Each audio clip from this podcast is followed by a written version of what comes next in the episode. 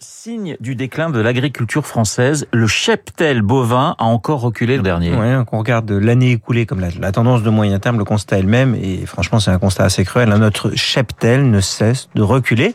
L'an dernier, les, les, troupeaux de vaches à viande se sont réduits de plus de 110 000 têtes et on affiche moins 80 000 vaches à lait. Hein. Sur un an, ça ne fait que moins 2 à moins 3%, c'est sûr. Mais sur 6 ans, depuis 2016, le cheptel bovin a fondu de plus de 800 000 têtes. C'est une baisse de presque 10% à environ 17 millions de vaches dans l'Hexagone contre encore plus de 20 millions en 1995. On reste le premier cheptel d'Europe, mais on perd du terrain. Alors David, comment s'explique ce, ce, déclin continu? Il y a des tendances de, de, moyen long terme et des facteurs conjoncturels qui accélèrent cette tendance. Le, le structurel, c'est déjà qu'un élevage de bêtes, bah, c'est pas forcément le plus rentable et c'est souvent le plus contraignant. Hein. Planter du blé, c'est plus simple et souvent plus sûr.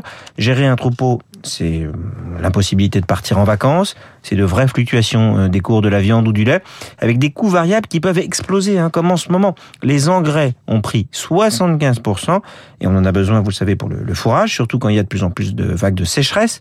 L'alimentation animale, de l'autre côté, a bondi de 24%, du coup, forcément, les départs à la retraite de paysans ne sont pas remplacés par de nouveaux éleveurs il y a une forme de, de, de crise des vocations. On avait 220 000 exploitations laitières avec des vaches en 2010. On n'a plus que 150 000 et la moitié des éleveurs ont plus de 50 ans. Question, est-ce que cette euh, crise est grave pour la France? Bah, On a déjà eu le déclin industriel. On a aujourd'hui incontestablement une forme de déclin dans l'agroalimentaire. On exporte du vin et du blé.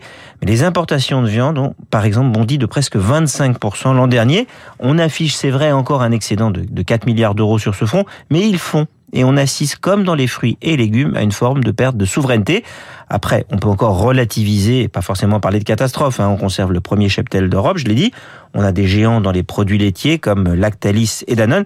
Et c'est vrai que la jeune génération consomme moins de viande et de lait. Il faut donc euh, peut-être adapter notre production. Mais il faut continuer, je crois, à rendre ce métier attractif. Hein. Pour ça, il faudrait qu'on arrive à, à, monter en gamme, ce qui est, ce qui est pas facile où il faut trouver des, moyens de rendre le métier d'éleveur moins pénible et plus lucratif.